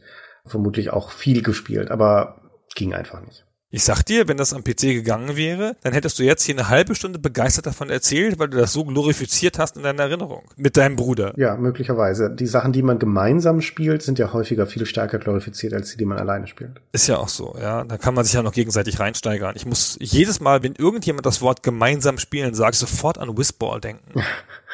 wo wir Wochen mit verbracht haben, ja. Aha. Woran muss ich sofort denken? Also ich verbinde mit gemeinsam spielen eigentlich eher gegeneinander spielen. Und gegeneinander spielen, dann denke ich immer als allererstes an Star Control 2, wo mein Bruder und ich uns endlose Kämpfe geliefert haben in dem Melee-Modus, also dem Arena-Kampf sozusagen. Naja, das ist eine Geschichte für einen anderen Podcast zu einer anderen Zeit. Star Control 2 müssen wir auch mal irgendwann machen. Ja. da, da sprichst du ein wahres Wort gelassen aus. Wir versprechen es schon mal für in 25 Folgen. Ja, mal gucken. Mal schauen, was unsere Community dazu sagt. Irgendwer schreibt es dann immer auf und jetzt haben wir lauter sich widersprechende Versprechungen und das ist alles ganz hoffnungslos und wir kriegen das alles nie aufgeholt. Aber naja. Ja, mal schauen. Nun ja, also wie du schon sagtest, Lemmings, ein riesiger Erfolg, damals schon zu seinem Erscheinen direkt nachgelegt mit Erweiterungspack und den Christmas-Demos. Wie ging es denn dann weiter mit der Serie? Ach so, dann in der Tat, nachdem sie das echt ausgereizt hatten mit den ganzen Erweiterungspacks, kam ja der offizielle richtige zweite Teil. Ja. Lemmings The Tribes. Dazwischen kommt noch, Entschuldigung, wenn ich das ganz schnell reinschieben kann als Anekdote, Psygnosis wollte einen Arcade-Automaten rausbringen, so Lemmings. Habe ich so als Randnotiz irgendwo gelesen, mit Trackball und allem. Und das ist dann allerdings während der Entwicklung wieder eingestellt worden. Ich weiß leider nicht warum. Es wäre sehr interessant, das herauszufinden, warum das nie in die Spielhallen gekommen ist. Vielleicht, weil es einfach in den 90ern schon absehbar war, dass das jetzt nicht mehr das große Ding sein wird. Aber so ein Lemmings-Automat wäre eigentlich ganz cool. Eigentlich ganz logisch auch. Ja. Ja, also kurze Spieldauer, viel Frustration, ah, Lemmings tot nachwerfen. Mhm. Ja, eigentlich ganz schlüssiger Gedanke so. Finde ich auch. Egal, jedenfalls haben die da dann ein, zwei Jahre in relativer Dichte auch neue Level rausgebracht und neue Zwischenversionen. Und dann kam schon 1993 Mhm. Lemmings the Tribes auf, weiß nicht, war das nicht sogar Super Nintendo zuerst? In der Zeit haben sie doch schon diese Nintendo-Phase angefangen. Oder noch Amiga. Nee, das war wieder der Amiga zuerst. Ah, wieder Amiga, okay, genau. Ja, und Lemmings 2 ist ein Spiel, zu dem habe ich nie den Zugang gefunden. Ich habe das erste Lemmings damals geliebt und habe es wahnsinnig gerne gespielt. Mit der ganzen Frustration und mit Knobeln und ich weiß noch, wie erleichtert und wie glücklich ich war, als ich das letzte Level geschafft hatte und tatsächlich bei allen durch war. Das ist schon eine ordentliche Leistung. Also sind einige Levels drin, die sind schon richtig anspruchsvoll. Vor allen Dingen in der Kombination dann aus der richtige Lösung finden, dann es mit Geschicklichkeit schaffen und das alles auch noch in einem krassen Zeitlimit. Hm, ist schon hart. Und Lemmings 2, was ja manche Dinge besser gemacht hat als der Vorgänger, hat mich irgendwie nie gerockt, nie berührt. Strange. Wie war es bei dir? Ich weiß auch nicht, geht mir aber auch so. Vielleicht war es auch einfach eine Zeitgeschichte oder so. Ich weiß auch nicht. Es war irgendwie bunter ein bisschen. Ich finde, das erste hat ja auf eine Art was Düsteres. Es gibt diese Feuerlevel und so. Und ich fand, das zweite war so ein bisschen, wenn ich mich richtig entsinne, ich habe es gar nicht nochmal richtig nachgeschaut, aber ein bisschen bunter, ein bisschen lustiger. Das hatte irgendwie nicht so den Charme des ersten. Und ich bin ja immer dafür zu sagen, dass ein Spiel mehr Kontext, mehr Narrativ und mehr Setting braucht. Und da hat man eigentlich gesehen, so richtig dringend braucht man das nicht. Dieses Konstrukt mit den Stämmen und so, ja. Eigentlich ist das Spiel ganz gut in seiner Abstraktion ausgekommen. Ja, das mit den Stämmen ist total unnötig, ja. Das fand ich auch eher abschreckend, dass es auf einmal statt diesem einen Wesen der Lemmings da unterschiedliche Varianten davon geben soll. Das schafft ja Abgrenzung rein. Lemmings 1 ist ein Spiel, das trägt auch ein großes Ideal von Gemeinsamkeit. Diese Lemminge sind in einer feindlichen Umgebung auf sich selbst angewiesen, als Schwarm und auf mich als Spieler natürlich, ja. Und das schweißt zusammen und das fand ich irgendwie auf einmal auseinandergerissen der Tatsache, dass es gar nicht diesen einen Lemmings-Schwarm gibt, sondern auf einmal unterschiedliche, die auch unabhängig voneinander agieren. Das Gameplay-Konzept, das dahinter steckt, ist eigentlich ein gutes, nämlich, dass du diese zwölf Stämme unabhängig voneinander spielen kannst. Wenn du jetzt bei einem nicht weiterkommst in einem Level, dann springst du halt jetzt zu einem anderen und spielst bei dem weiter, ja, weil du kannst jeden davon unabhängig starten und unabhängig weiterspielen. Und jeder von denen hat zehn Levels. Also insgesamt sind es auch wieder 120. Und das ist schon eine ganz logische Neuerung, genauso wie sie auch eine ganz, ganz, ganz, ganz wichtige Komfortfunktion eingebaut haben, nämlich eine Zeitbeschleunigung.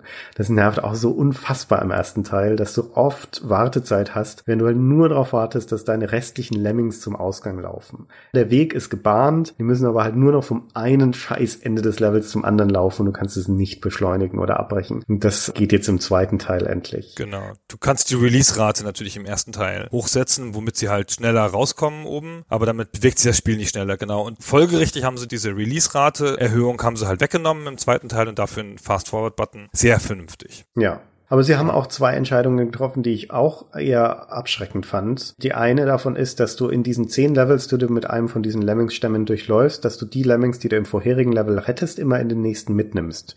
Das heißt, wenn du nicht so richtig perfekt spielst, werden deine Lemminge sukzessive weniger zum Ende hin. Erstens ist das ein unbefriedigendes Konzept, finde ich, ja, weil du hast ja immer weniger. Und zweitens kannst du dich natürlich auch einfach in eine Sackgasse manövrieren. Dass du zu wenige hast, um noch ein Level schaffen zu können, dann musst du da von vorne anfangen. Und das fand ich nicht so toll, um ehrlich zu sein. Und der zweite, viel krassere Fehler ist, dass sie quasi ins andere Extrem gefallen sind, wo die Lemminge vorher mit acht Fähigkeiten tendenziell zu wenige hatten, gibt es jetzt 51 verschiedene Lemming-Fähigkeiten, die zum Teil auch sehr kurios sind, ja, sowas wie der Stabhochspringer, der Jetpack-Lemming, ja, dann gibt's drei Lemminge, die Sachen ausschütten, der eine schüttet Kleber, der andere schüttet Sand und der dritte schüttet, ich weiß gar nicht was, aber die muss man auch erstmal auseinanderhalten können, ja, also es gibt sehr, sehr viele ähnliche Fähigkeiten, die halt einfach nur anders heißen. Und das ist auch nicht das Wahre, ja, sorry DMA-Design, aber das macht's leider nicht besser. Es wäre schon sinnvoll gewesen, da vielleicht noch ein, zwei Typen hinzuzufügen und vielleicht einen von den Gräbern dafür auszutauschen. Aber 51, nee, das ist einfach Overkill. Also du hast schon zur Sicherheit nur acht in jedem Level, aber 51 halt über das Spiel hinweg so. Und das ist natürlich eine Verwirre, obwohl da auch tolle bei sind, ja, so dieser Superflieger, der auf deinen Cursor zufliegt und so. Ja, nee, das ist nämlich noch eine dritte Sache, die doof ist, dass sie jetzt auch Direct Control Elemente drin haben. Also alle fliegenden Lemmings kannst du mit einem kleinen Ventilator rumschubsen. Ja, kannst du kontrollieren, wo sie hin sollen. Oder es gibt einen Bogenschieß-Lemming, da kannst du in dem Moment, wo du ihm die Fähigkeit gibst, übernimmst du die Kontrolle über ihn und schießt den Pfeil selbst. Also du richtest es quasi nach dem Mauszeiger aus. Und das finde ich da wirklich nicht gut, weil der Charme liegt auch in der Einfachheit des Spielprinzips, nämlich in dieser indirekten Steuerung. Ja, dass du den Lemmingen nur sagst, was sie tun sollen, aber sie tun es dann selbst. Und das geht im zweiten Teil auch zum Teil verloren und ohne Not. Ohne Not, genau. Indirekte Steuerung ist halt immer ein wahnsinnig starkes Konzept, wenn es gut gemacht ist, weil es dich auf so eine Meta Ebene führt und dich befreit von dem Mikrobewegen und so und eigentlich auch ein Geschicklichkeitselement rausnimmt zugunsten eines mehr planenden Elementes. Und hier bringt es ja einfach zusätzliche Geschicklichkeit hinzu durch diese viele direkte Steuerung. Ja, da musst du halt viel mehr Sachen richtig machen, noch klicken und viel mehr zeigen und bewegen als Denkspielen. Hm, stimmt. Naja, also wie gesagt, ich bin da nie richtig warm geworden mit dem zweiten Teil und habe den mehr oder weniger auch übersprungen. Ja, trotzdem ein ganz schönes Spiel. Ich weiß auch nicht mehr ganz genau, wie weit ich den damals gespielt habe. Ich habe ihn jetzt hier für den Podcast nicht nochmal gespielt. Ich finde auch, der hat den Charme des ersten nicht mehr ganz erreicht. Also das ist überhaupt die Geschichte der ganzen Lemmings-Varianten, die danach kommen, ist auch in gewisser Weise eine Geschichte des Abarbeitens an diesem ersten Lemmings. Und das Traurige daran ist ein bisschen, dass die sich immer an unterschiedlicher falscher Form an dem ersten abarbeiten. Denn, wie gesagt, meine Meinung hatte ich ja schon beschrieben, es gibt durchaus verbesserungswürdige Sachen im ersten Teil, zum Teil in Bezug auf den Komfort, zum Teil aber vor allen Dingen aus den Elementen, die das Spiel enthält, mehr unterschiedliche Herausforderungen zu machen. Und das bezieht sich zum Beispiel auch auf das Multitasking. Also, dass zu viele Level sich darauf beschränken, dass du mit einem einzigen Leveling etwas machst, während die anderen warten, ist halt einfach unbefriedigend, weil es dem Grundgedanken des Spiels eigentlich zuwiderläuft, dass du da eine Menge von Leuten hast. Gleichzeitig sind die Multitasking-Levels aber wahnsinnig anstrengend. Da sind es reine Geschicklichkeitslevel und es ist nicht leicht, die ganze Zeit hin und her zu springen zwischen zwei oder gerade drei Lemmingen, die gleichzeitig was tun und damit ist dann schon so ziemlich das Maximum erreicht. Und dieses Spannungsfeld ist schwierig, ja, und das ist der erste Teil löst es nicht perfekt und keiner der anderen löst es so richtig gut. Dann kommt nämlich 1994 als nächstes All New Worlds of Lemmings, das letzte Lemmings von DMA Design, und das macht wieder alles anders, oder nicht wieder, sondern das macht jetzt Dinge anders.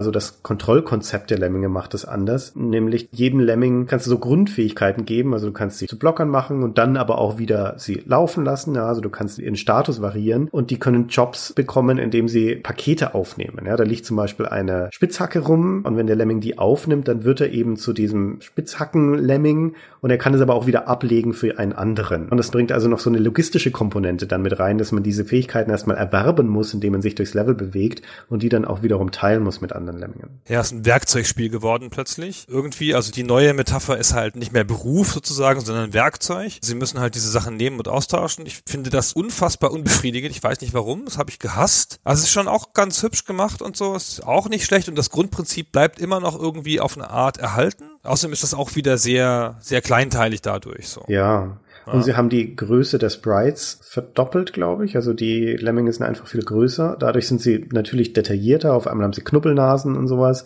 Und ich weiß nicht, ich finde, das hat ihnen auch nicht gut getan. Diese Abstraktion auf diese kleinen Pixelfiguren macht für mich auch einen großen Teil des Charmes aus. Ich will gar nicht so genau wissen, wie die aussehen, weil aus der Nähe betrachtet, das sieht man ja auch schon im ersten Teil in diesen Cartoon-Sequenzen im Intro, sehen die nämlich scheiße aus. Die haben so komische Overalls an oder so Kutten, so blaue und Knubbelnasen und sehen irgendwie total bescheuert aus. Und es sind dann auf einmal eher so mollige Typen, finde ich, mit dieser weiten Kleidung, wogegen sie als die kleine Pixelfiguren eigentlich ziemlich knackige, schlanke, drahtige Viecher sind, die da rumschlappen, ja, auf ihre lässige Art und Weise. Das geht alles verloren, wenn man sie größer zieht, wenn man mehr Detail reinbringt und das zeigt sich, finde ich, auch ganz gut in dem All New World of Lemmings. Das muss man ja dann machen und wir halten fest, die Geschichte der Computerspiele ist eine Geschichte voller Missverständnisse. Es ist nicht vielen Spieleserien gelungen, von 2D auf 3D zu springen. Ja. Für Lemmings war das gar nicht der schlechteste Weg. Es gab ja so eine Phase, das war glaube ich aber noch nicht Mitte der 90er, wo die Worms-Serie zum Beispiel, ja noch so eine englische Spieleserie, die dann von 2D auf 3D gegangen ist mit Worms 3D und Worms Forwards und sowas, Und die fand ich gar nicht schlecht. Die haben in 3D auch gut funktioniert.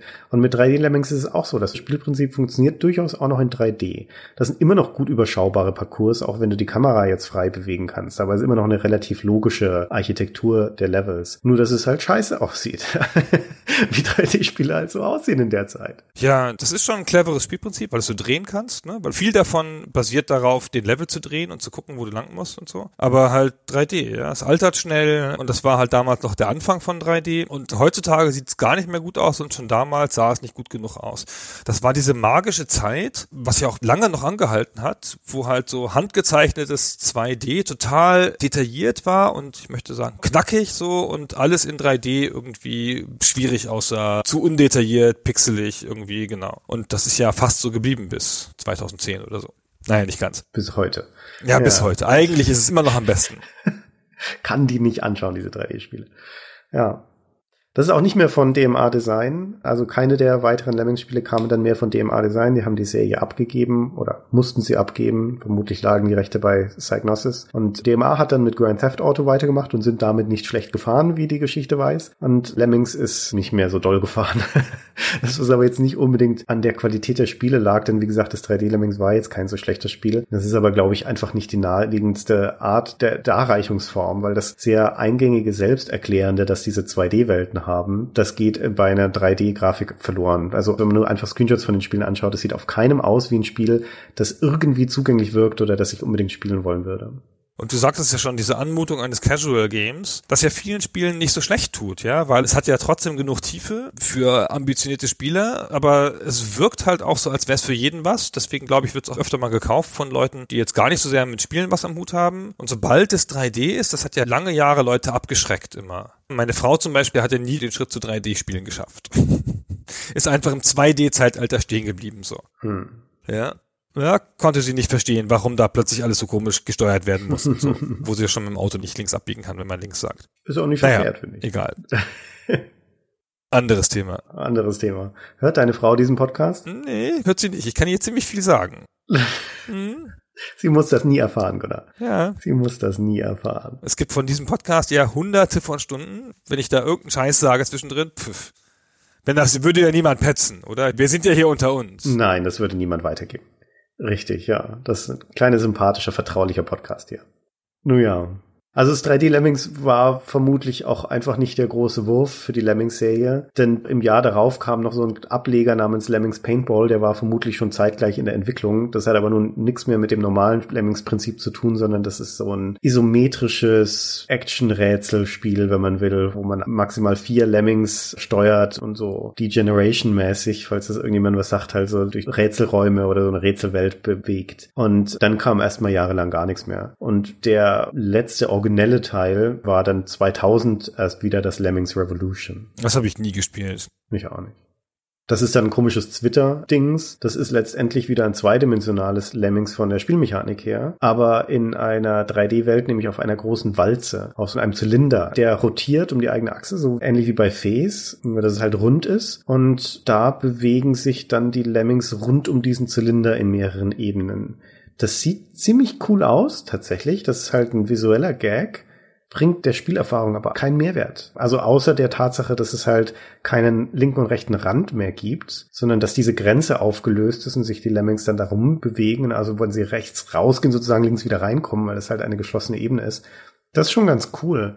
Aber ansonsten hält sich der Mehrwert von dieser Art der Darstellung ziemlich in Grenzen, kommt aber auf die Kosten, dass du halt nie alles im Blick hast, sondern die ganze Zeit dieses Ding drehen musst. Das ist ein Turm eigentlich, oder nicht? Ein Turm, ja, ein drehender Turm. Genau, also man bewegt sich ja auch auf dem Turm nach hoch und runter und so. Und das sieht aber nett aus, finde genau, ich. Also ja. finde ich ein grafisch sehr schöner Teil gewesen. Das sieht wirklich Kann man auch heute noch ganz gut angucken, tut nicht so weh. Und eigentlich finde ich, es ist eine ganz gelungene Hybrid von 2D und 3D, weil das 3D nämlich nicht stört.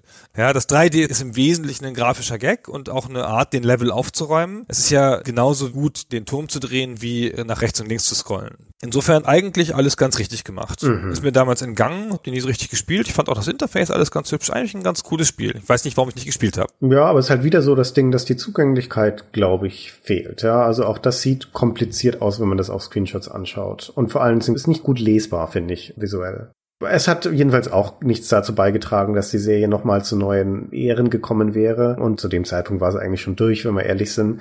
Da kam dann nochmal 2006 ein Remake von dem ersten Lemmings für die ganzen PlayStation-Sachen, PSP, PS2 und PS3. Denn die Rechte der Serie liegen, wenn ich mich nicht ganz irre, bei Sony. Lagen es zumindest damals und ich glaube, liegen sie auch noch heute, weil die Psygnosis gekauft haben. Und die haben es halt dann nochmal versucht mit diesem Remake. Ich wusste bis zur Recherche für diesen Podcast nicht mal, dass es es gab, um ehrlich zu sein. Die PlayStation-Welt ist da an mir vorbeigegangen. Aber auch das scheint ja nicht zum Revival der Serie beigetragen zu haben. Das war's. Es fehlt ja noch eine Mobile-Version. Mhm. Irgendwie eine richtige, aber. Es war wohl mal eine in Entwicklung. Bestimmt. Glaube ich. Oder ist sogar rausgekommen, aber zumindest gibt es sie nicht mehr im App Store. Ja, also es ist ein etwas trauriges Fazit leider, weil diese Serie von dem grandiosen ersten Teil im Prinzip einen ständigen Abwärtstrend gemacht hat, ja, einen ständigen Bedeutungsverlust und es trotz zahlreicher Versuche, sie hauptsächlich durch die grafische Darstellung und die Art des Level-Designs dann zu modernisieren, leider immer etwas unglücklich waren und nicht geschafft haben, den Kern der Serie zu modernisieren oder überhaupt wieder äh, präsent zu machen. Ist ja auch schwer, ja. Und ich finde halt, so reduzierte Spielprinzipien durch Hinzufügen besser zu machen, das ist ja was, was schon oft nicht geklappt hat. Und wegstreichen konnte man nicht mehr so viel. Das hatte halt von Anfang an wenig Redundanzen angelegt, so. Außer natürlich, dass es drei Gräber gab, wo zwei gereicht hätten. Ja, es ist ein Kind seiner Zeit, finde ich, das Spiel. Es steht sehr für sich selbst. Wie schon gesagt, es gibt keine großen, erfolgreichen Spiele, die überhaupt versucht hätten, das zu kopieren, geschweige denn erfolgreich damit gewesen wären. Möglicherweise hat es damit zu tun, dass die Spielerfahrung so, wie sie ist, im ersten Lemmings perfekt ist. Wie manche Leute behaupten, ich teile diese Ansicht nicht, das müsste man inzwischen verstanden haben. ich glaube, dass man da durchaus noch einiges rausarbeiten könnte aus dieser Spielerfahrung. Aber selbst wenn man das täte, bin ich mir nicht sicher, ob sie für moderne Geschmäcker in unserer Zeit trotzdem noch Anklang finden würde. Wir leben, glaube ich, nicht mehr in der Zeit, wo viele Computerspieler multidimensionale Erfahrungen zu schätzen wissen. Also ein Geschicklichkeitsspiel, das gleichzeitig auch ein Denkspiel ist und ein Planspiel und ein Managementspiel ja auch in gewisser Weise. Vielleicht hat sich das einfach überlebt, diese Art der Spielerfahrung. Hm.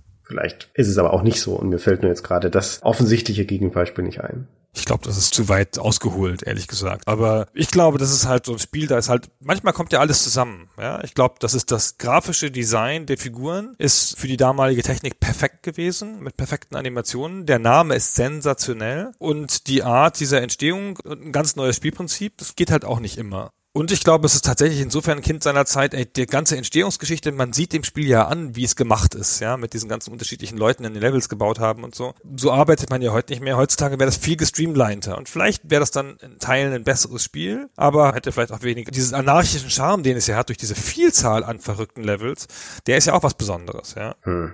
Ach, ich glaube, wenn man das möchte, kann man das auch mit modernem Design genauso hinbekommen. Das ist alles eine Frage der Planung, der Konzeption. Da wird dann dieses kreative Chaos auch manchmal überbewertet, um ehrlich zu sein. Und mir ist es damals beim Spielen, also nicht, dass ich wüsste, dass mir das positiv aufgefallen wäre, dass da unterschiedliche Handschriften zu lesen sind von unterschiedlichen Designern. Ich habe das alles so hingenommen.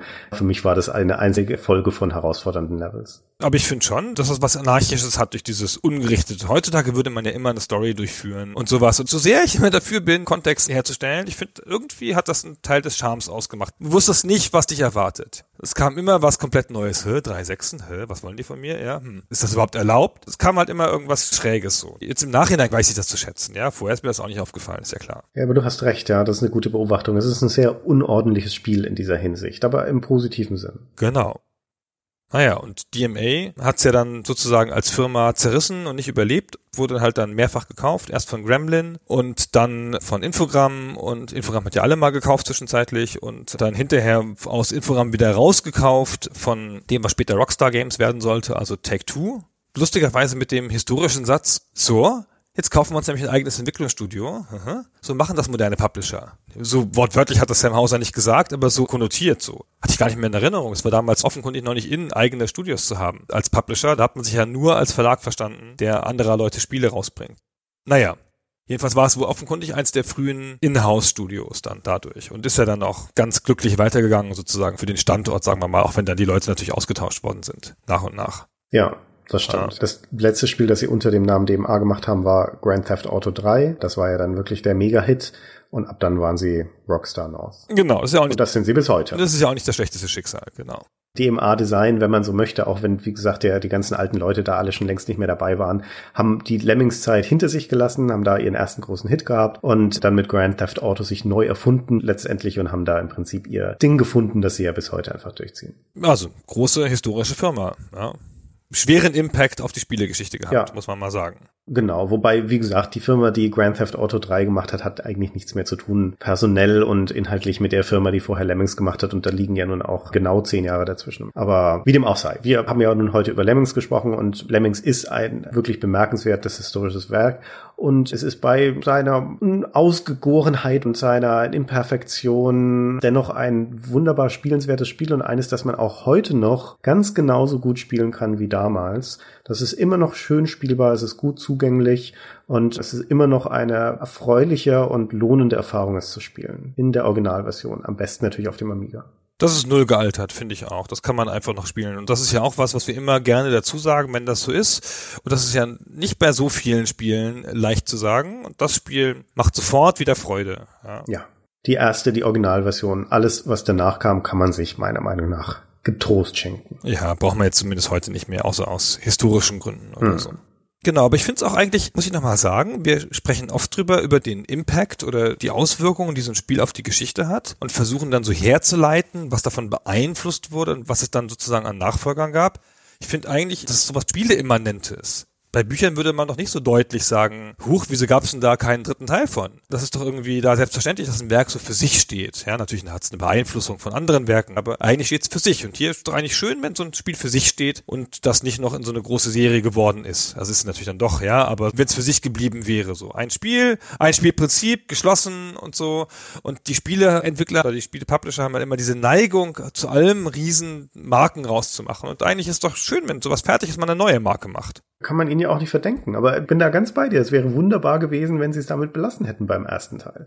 Oder, das ist ja quasi mein Tenor, wenn sie es sinnvoll weiterentwickelt hätten. Ja, wenn sie dann doch vielleicht etwas analytischer rangegangen wären an den ersten Lemmings und sich überlegt hätten, wie genau man dieses Spiel weiterentwickeln kann, so dass es eine etwas flüssigere Herausforderung, ja, und in sich schlüssigere Herausforderung bildet. Aber so ist es nun mal nicht gekommen und deswegen steht letztendlich trotzdem der erste Teil an sich gut und historisch gesehen für sich. Das stimmt, immerhin. Jetzt haben wir wieder nicht über die Musik gesprochen. Wir vergessen so oft über Sound zu reden. Ist mir mal aufgefallen. Ja, da gibt's ja auch nicht so wahnsinnig viel zu sagen bei dem Spiel. Also aus meiner PC-Spielerperspektive. Das stimmt, aber ich habe das als besonders positiv mit gutem Sound in Erinnerung, was sich jetzt beim Nochmalspielen nicht so hat bestätigen lassen, wo dieser Eindruck herkommt. Und ich glaube, das kommt dadurch, dass es so bekannte Melodien hat. Die haben nämlich einfach so bekannte Lieder, klassische Sachen ohne Copyright, nachgespielt. Und dadurch hatte ich immer so ein angenehmes, ach, guck mal, das kennst du doch. Ist das nicht aus der Nussknacker-Suite? Vielleicht können wir mal eins anspielen, damit wir mal einmal sowas gehört haben.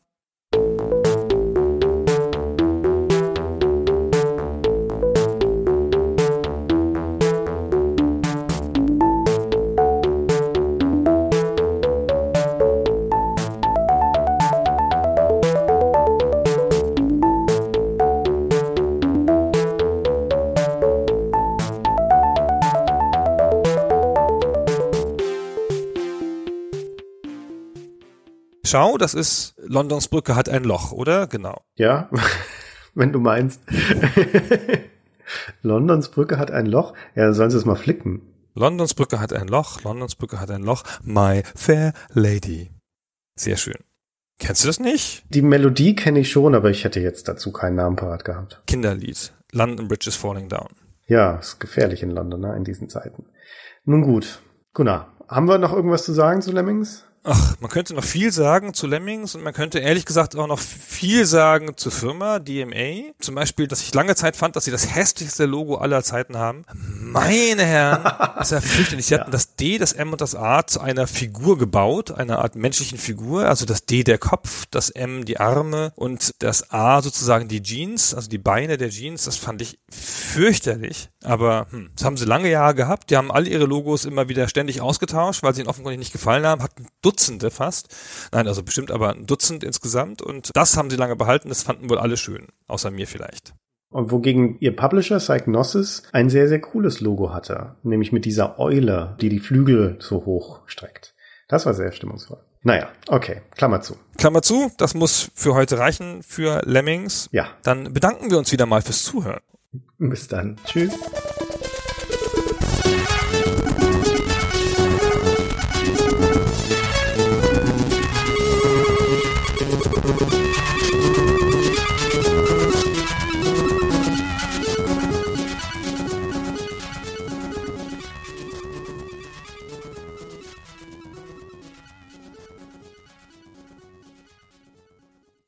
Zum Schluss nehmen wir uns noch ein bisschen Zeit, um 400 Namen von Leuten aus Patreon vorzulesen. N nein, das machen wir nicht. Wir sind mit dem Großteil der Würdigungen bereits durch. Wir haben jetzt noch ein paar Namen nachzureichen, deren acht. Das geht ganz schnell. Und weil wir zwangsoriginelle Menschen sind, haben wir, also da hat sich der Christian, was sensationelles ausgedacht, womit wir diesmal die Namen vorlesen, nachdem wir letztes Mal schon Reime und Improv-Geschichten hatten. genau. So, ihr acht, die ihr jetzt von uns noch eine Würdigung bekommt. Ihr seid tolle Menschen, um nicht zu sagen Schurken und ihr sollt gebührend gewürdigt werden. Und zwar haben wir uns zurückerinnert an Diablo 2. In Diablo 2 gibt es ja die Elite-Mobs, also das sind besonders starke Versionen der normalen Gegner und nichts weniger als das sind unsere geschätzten Unterstützer. Na, die sind nicht einfache Monster, sondern die sind schon Mega-Monster.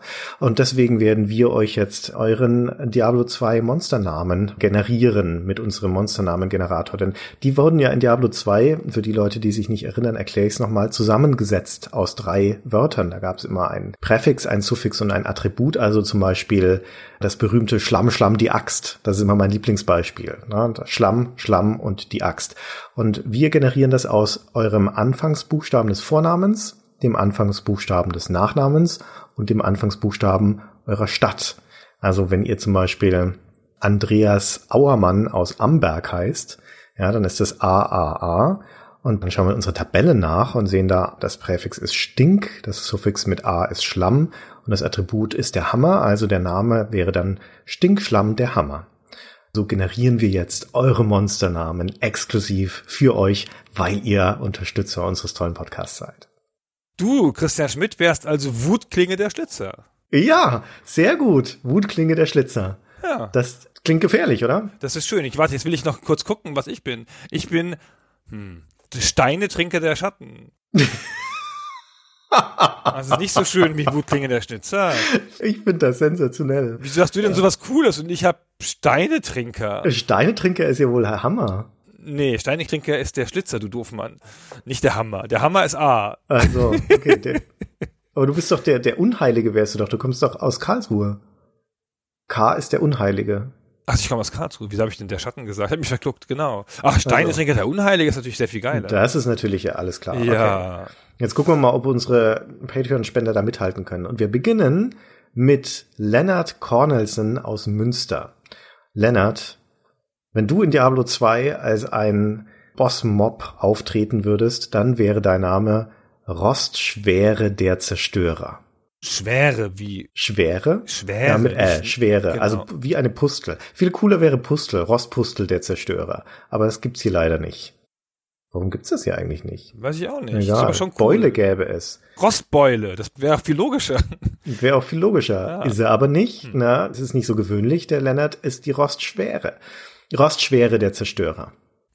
Und der nächste ist Eine Art Golem. Ronny Gebbensleben aus Stassfurt. RGS, das steht für Blutschieber der Heuler. Blutschieber ist ein sehr schöner Name.